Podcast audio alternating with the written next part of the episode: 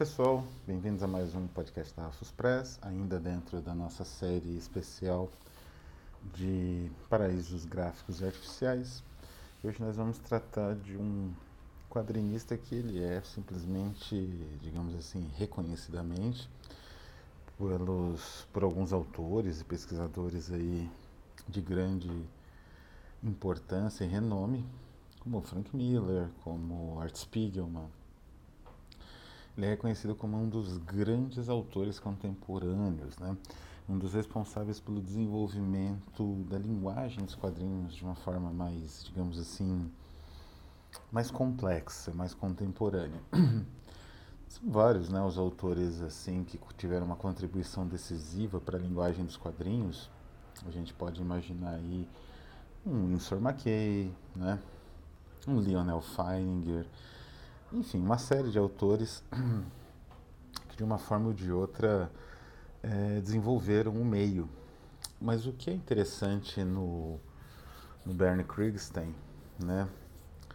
E, e depois eu vou mencionar por que eles estamos no raridades inusuais nesse sentido, é que ele foi um autor, primeiro, que a produção dele foi pequena relativamente, tanto que todos os quadrinhos dele foram organizados e publicados numa coleção só, saiu nos Estados Unidos pela Fantagraphics, que foi a que eu tive acesso através do site, né, da, na verdade o serviço da Amazon não era da Amazon, virou, né, a Amazon comprou, que é o Comixology, mas eles são no Brasil também pela Veneta, edição esgotada na Veneta, disponível nos sebos da vida ainda.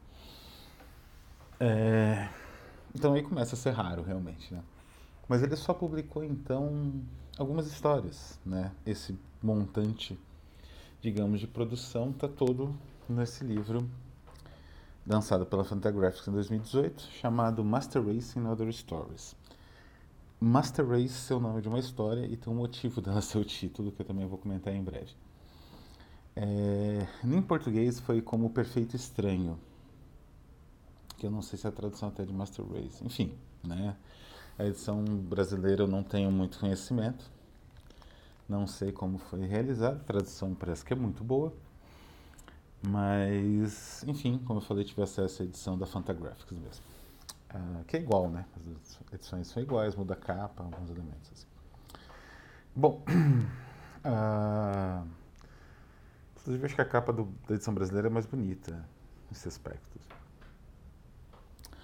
Mas voltando então ao caso específico de Bernard Krigstein, quem foi ele e o que ele realmente, digamos assim, como que se deu essa contribuição dele aos quadrinhos, sendo que a produção dele cabe num uma produção numa época assim que você fazia quadrinhos de seis páginas, que era a produção que ele tinha, que era quase que semanal, uma história, né?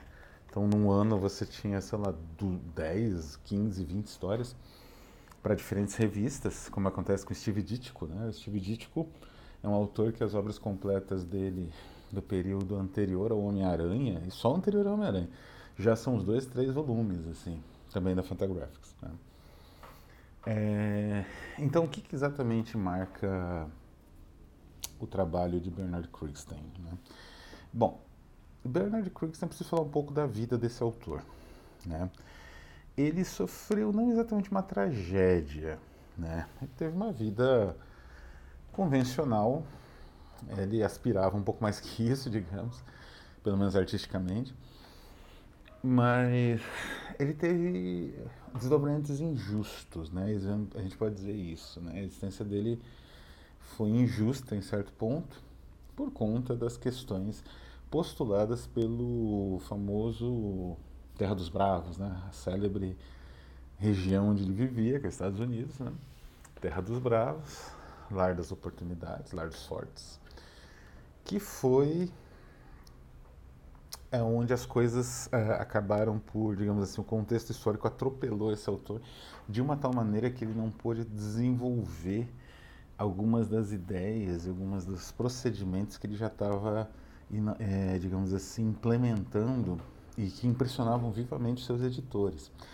É necessário, nesse ponto, evocar um pouco como era o processo de produção das HQs nesse momento, que já não era mais o momento das syndicates, né, desses grandes conglomerados que vendiam tiras, para jornais, revistas e tal, no início do que era, era a produção dos quadrinhos no início do século XX, até os anos 30. Nos anos 50, a febre eram revistas. E eram revistas de todo tipo. Tinha revista 3D, isso foi inaugurado em 51, a tecnologia. Tinham revistas ah, para os mais diversos públicos.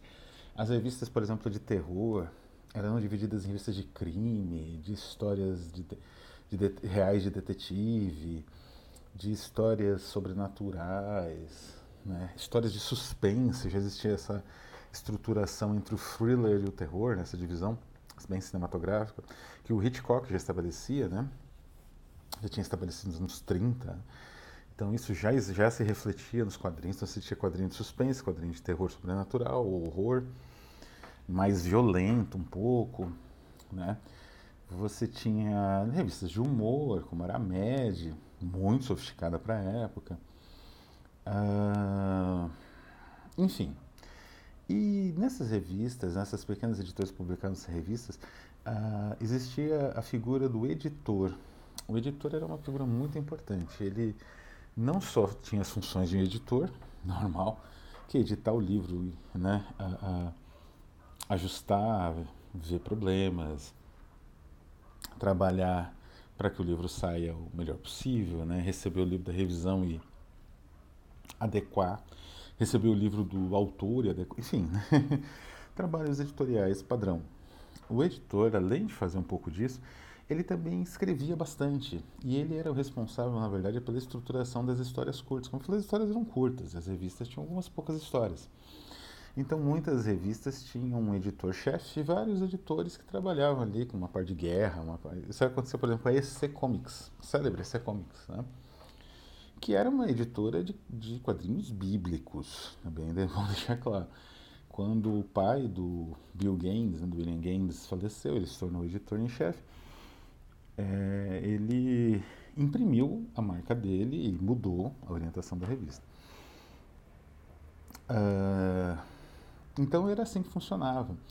Então era muito comum, isso criou uma, uma imagem de, de, quadrinhos, quando a gente vê quadrinhos antigos do Batman, do Superman, eles têm isso, Capitão América mesmo, que era assim, você via aqueles textos, textos, textos, textos, textos, textos, texto, quadrinho quadrado, quadrinho quadrado, e algum desenho inventivo no meio. Isso afeta muito o trabalho, como eu falei aqui, do Steve Ditko, né? que era um autor que era desses bastante submetido a esse regime de produção, que trabalhou muito tempo com Stan Lee, que recebeu todo o carinho do Bernard Krigstein, não é? que era um autor que tendia a ser muito mais rebelde nessas condições de trabalho. Como eu falei, o editor ele escrevia tudo e o desenhista basicamente ilustrava o texto escrito pelo editor. Às vezes a depender você tinha uma espécie de argumentista, que era um cara, no caso da EC Comics, a gente vai ver aqui um exemplo, era um cara como Ray Bradbury. Ele escrevia o argumento e aí o editor escrevia os diálogos e as caixas de texto explicativas, né, os cartuchos, e o desenhista desenhava. A estrutura era até simples, né? É claro que na EC você tinha uh, artistas de enorme excelência, então isso era meio acabava que isso era subvertido constantemente e isso era deliberadamente subvertido. É interessante que um autor como Al Feldelstein, né, ele era editor e autor também. E como editor, ele já começava a perceber a necessidade de criação de uma linguagem mais dinâmica, que só aquele, aquela padronização mais ou menos herdeira do Príncipe Valente dos anos 30 ainda já começava a se tornar ineficiente pela vontade que os artistas tinham de estilização. Artistas como o próprio Bernie Krugstein. Então ele começava a variar os quadros, a tentar construir pequenas uh, raccords narrativos na, digamos assim, na sucessão de quadros. Então já era diferente a maneira como ele, ele estruturava a história, fora que ele fazia mais ou menos esboços de tudo que ele queria ver no quadrinho, uma vez que ele também, acho, se não me engano, ele também era desenhista. É, e aí que entra o, o nosso querido Bernd Krigstein, né? O Bernd Krigstein, ele foi um ele foi um pintor, na verdade um artista de formação clássica, que tinha problemas crônicos de dinheiro, como acontece com artistas de formação clássica. clássica que eu digo era assim, ele tinha um amplo repertório, bem grande, bastante grande mesmo, de construção artística, de pesquisa, né?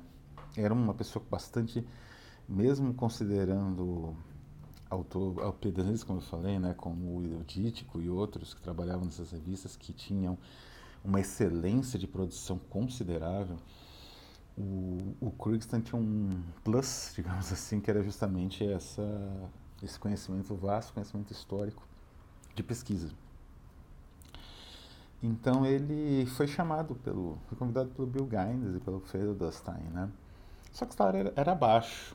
Mas aí o próprio o próprio uh, Kriegstein pensou, ah, mas... então ele pensou, eu vou produzir um pouco mais e aí tudo bem, eu vou ter a minha a minha produção, né, de uh, meu retorno financeiro nesse caso. E ele acabou entrando então para a EC. E na EC ele teve uma participação é, espetacular, né? a, deixo para os arqueólogos, né, encontrarem a, ou a edição portuguesa, a edição brasileira, né, o Perfeito Estranho, ou a edição em inglês Master Race and Other Stories, para vocês terem uma ideia do funcionamento da arte desse cidadão. Mas eu separei aqui três histórias que eu queria comentar, três não, quatro, na verdade, então um extra, que eu queria comentar com mais ou menos com um pouco devagar. A primeira história é Flying Machine, que é a segunda história que ele fez para a EC. Essa história foi muito elogiada pelo próprio Bradbury, que fez o argumento. É um conto dele. É uma história. Tem duas histórias aqui que se passam na China. Então ele tinha, por conta da, do domínio das semânticas e sintaxes artísticas, ele era convocado para esses trabalhos meio exóticos, né? Onde tinha exotismo. Então aqui, no Flying Machine, tem um imperador chinês, que como o nome diz, ele é acordado por um... Acordado não, ele está fazendo alguma coisa, algum... tinha recém levantado, né, recém acordado, e um servo vem noticiar que tinha visto uma máquina voadora nos céus, né, voando pelos céus da China. E aí ele resolve falar com o indivíduo que montou a máquina voadora, na verdade uma espécie de pipa, né? Por isso o conto chama-se Flying Machine, é o tema e é o essencial da trama. Tem um certo ar kafkiano, tem uma certa lembrança vaga do, da grande muralha da China, do Kafka, né? Provavelmente o Bradbury leu e se inspirou, uma boa inspiração, né? Essa história tem a, é do Ray Bradbury, argumento, e o script do Al Feldestein, que era o cara que mais trabalhava né, com, com o, o. Inclusive, o Krigstein comentava que o esquema do, do Feldstein, se fosse, fosse bastante engenhoso, era insuficiente. E nessa história ele aplica um outro esquema, que aqui começa realmente a, a se perceber a genialidade das construções do Krigstein. Porque o que, que ele faz? Ao invés de fazer um efeito de de lente, de aproximação, de, de traveling, alguma coisa usando só três quadros, fica pobre, ele cria um, uma espécie de ponto de vista, de percepção das ações dos personagens nesses quadrinhos, que é como se fosse a ação que você contemplaria mesmo, assim.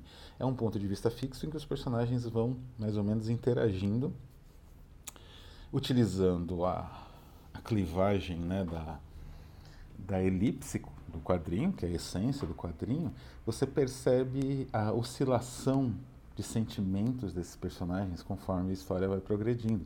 E ele aplica esse ponto de essa esse digamos ponto de vista é, como que eu posso explicar um ponto de vista ao mesmo tempo cinematográfico e quadrinístico, cronofotográfico, vamos dizer assim, ele aplica esse princípio duas vezes nessa, nesse quadrinho e numa terceira, né? Os quadrinhos dele em geral tinham seis páginas, né? Num terceiro momento ele aplica um princípio parecido, só que com quadros bem diferentes. que é um momento ali crucial, um momento na verdade mais climático da trama. É uma história sensacional, de meras seis páginas, né? Mas que explora todas as possibilidades do, já do quadrinho, inclusive a estruturação da história leva em consideração aqueles, aquelas é, ilustrações chinesas que eram feitas em scroll, né, em, em rolos de papel, e que você tinha uma espécie de pôster, uma visão de toda uma cidade, coisas assim, com várias interações, né? Então tem uma referência histórica, é um, uma obra com, muito completa para ser o segundo quadrinho do autor, que é, foi elogiado nesse ponto já pelo próprio pelo próprio Bradbury. Né? Isso estimulou o Christen a, a, se lançar em experimentações mais e mais radicais. Né? Tem uma história bem curta dele, bem interessante, que parece quase um filme expressionista, que chama You Murderer que é do. De quem que é? Do Otto Binder, que era um. Também um editor, fez o script, em que você tem um, uma espécie de gnomo, enfim, um ser deformado, né, fisicamente deformado, que utiliza uma espécie de hipnose para levar o protagonista que se confunde. É uma história narrada em primeira pessoa, então é como se fosse o próprio leitor, o ponto de vista do leitor, a cometer assassinato. Um assassinato, no caso. Né? E isso fica sem explicação no final, porque o final se conecta ao início. É a primeira frase do início, é como, se, é como acaba a, a trama, só que não com uma frase, mas com não é, digamos assim, aquela frase do início, a primeira, que tem um contexto específico, ela se repete no final com um novo contexto que explica tudo, né? Novamente, é uma história muito experimental, inclusive o Krigsten assina como Caligari Krigsten, muito engraçado, Dr. Caligari Krigsten. Tem muita influência do expressionismo, a cidade, né? É uma cidade de delírio, de alucinação, uma cidade bastante expressionista, né? Ele tem um procedimento interessante de passagem de quadros, né? Então, esses trechos mais expressionistas, uh, os quadros têm uma passagem meio diáfana, que não, não fica muito claro a, a, de, a delimitação do quadro, né, do quadrinho. E isso é genial. Né? é uma linguagem muito sofisticada. E o Murderer é uma história curta, experimental, que tem essa tremenda sofisticação. Né? A penúltima história é Pipe Dream, é uma história sobre consumo de ópio, né? o tema do nosso catarse. E a abordagem do Feldstein, é, do Kriegstein é assim, a abordagem gráfica é muito, muito instigante, né? O script é do Johnny Craig, que também era artista da casa, mas também era editor e fazia, né, como eu falei, essa, esse trabalho de colocar os diálogos, né? E é uma história bastante verbosa, né? Tem bastante texto mas ela é muito bem escrita até, né? Tem uma questão ali também de exotismo, mas é o menor dos, menor dos pontos abordados na história. O que interessa realmente é essa ideia do sonho que se torna realidade e o sonho provocado pelo ópio. E aqui, de novo, as paisagens de sonho, os quadrinhos, as delimitações somem, como se fossem realmente uma coisa só que é essa impressão do sonho induzido por drogas ou por algum tipo de desequilíbrio químico no cérebro, né? É, de novo, é um, são só apenas seis páginas, né? É, você sente falta, né? De um quadrinho mais longo de um autor tão bom. E o último, hum, e o mais importante, mais relevante e que influenciou toda uma geração né, de quadrinistas é o Master Race, que é a história do próprio Gaines, Bill Gaines, né, William Gaines, o, o, o editor em chefe, com o Al Feldstein e o script do Al Feldstein. É a história publicada em 1955, mas desenvolvida, ela ficou de ser publicada antes, né? praticamente o ano da primeira documentário sobre o Holocausto, que é Noite Bruma, do Alain Resnais, é a história de um de um homem num metrô. E esse homem nesse metrô ele vê uma pessoa vestida de preto, muito estranha. E aí ele tem as lembranças do período em que ele foi um comandante de campo de concentração na Alemanha nazista. Na verdade, as, as lembranças são inicialmente da Alemanha nazista. Cria-se uma ambiguidade se esse senhor aí, né, ele é um se ele é um um nazista ou um perseguido. Aparentemente ele parece até mais um perseguido, né? Mas a partir de um certo ponto você percebe que ele é um perpetrador, porque ele está sempre do lado, evidentemente, dos opressores, né? E o que ele vê é aquele indivíduo que jurou que ia se vingar dele, que era um dos presos do campo. É, eu dei o spoiler porque essa história a história em si ela é muito simples e é, na verdade, uma história de vingança utilizando o elemento do Holocausto. Mas em se tratando de Bernd Kriegstein, ele fez uma pesquisa extensa, né? Ah, existe um processo iconográfico aqui e é um, a elipse é muito, muito audaciosa, porque são saltos históricos de momentos diferentes do nazismo. Então a chance do leitor se perder, não entender nada do que está acontecendo é grande. Mas ele amarra aquilo pela própria sensação de inevitabilidade de, daquelas atrocidades, de que aquilo, como aquilo aconteceu, não importa o que você faça na sua memória, o que você faça na sua memória, aquilo não muda. E aquilo vai piorando cada vez mais até você descobrir que o cara é o comandante de um campo. Uh, o filme noir americano, ele trabalhou bastante, né? Inclusive o Orson Welles participou como um genocida nazista, né? O personagem dele, de um filme muito bom sobre o tema. E o filme não abordou bastante isso por conta da, do peso histórico do Holocausto. Demorou até um certo tempo, né? Como eu falei, o primeiro documentário demorou 10 anos para ser feito, meio que se absorvendo o que realmente aconteceu e o nível de atrocidade daquilo. Né? Uma atrocidade, a humanidade é cheia de atrocidades, mas a questão é o pensamento industrial que orientava aquilo. Quer dizer, você matar de uma forma otimizada, né, para que o número de, de, mortos seja o resultado da sua fábrica de mortos. Né? Número bem alto.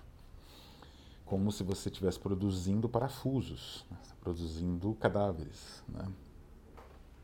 E ainda otimizar a forma deles desaparecerem.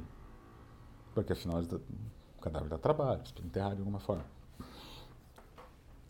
Enfim, o Krigstein então abordou isso, utilizando né, essa história original, simples até, uma história, não é bem de vingança, mas é uma história de rememoração e de culpa, mais do que de vingança em si. Tem um elemento de vingança. Né? Mas é mínimo, ele consegue praticamente revolucionar os quadrinhos, né? Ele, por exemplo, ele utiliza um efeito futurista de repetição do quadro para evocar a velocidade do metrô, que é exatamente a forma como a gente vê o metrô, né? Que ele passa com aquele monte de gente de pé, né? caindo, né? É... E a velocidade parece que são o mesmo rosto passando várias vezes por você incrível isso. ele faz isso utilizando os elementos de quadrinho que ele tinha na época de uma tal forma, ele quebra a estrutura dos quadrinhos, como ele já vinha quebrando nas histórias que eu mencionei antes, né? mas ele quebra de uma tal forma que o quadrinho nunca mais se recupera. Né? Então, quando você vai ler Maus ou O Cavaleiro das Trevas Ressurge, né, do Frank Miller, ou Maus Spiegelman, esse é o elemento de maior influência, né? É essa forma de quebrar o quadrinho, não é? Cada um vai ter uma abordagem que vai recuperar essa, esse trabalho Master Race, né? Do do Bernd Krigstein.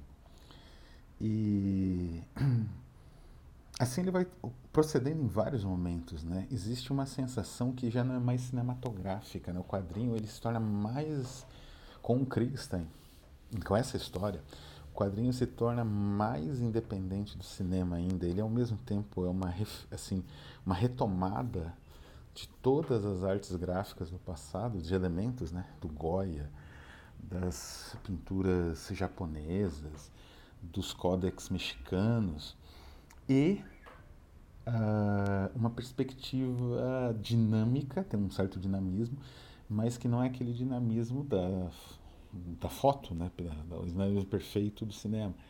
Ele é um dinamismo baseado na observação que a gente tem de um objeto que some e aparece diferente, quase de pesadelo, né, como de sonho.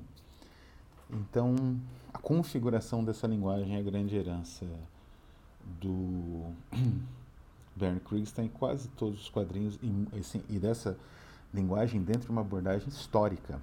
Né? Então, muitos quadrinhos comuns que a gente vai falar em breve nesse mesmo, nesse mesmo programa nosso, que é o, o Do Inferno, do Alan Moore e Ed Campbell, tem influência também tanto pelo dinamismo quanto por esse novo tipo de dinamismo quadrinístico, especificadamente, quanto pela abordagem histórica mais inovadora, menos romantizada, etc. Resta só concluir como é que foi o destino injusto desse grande revolucionário dos quadrinhos que escreveu meia dúzia de histórias, né? sei lá, 20, 30, nem isso. Com a queda da EC, não vou comentar aqui, mas foi por conta da criação dos códigos de quadrinhos, né? um código, uma espécie de código de ética, né?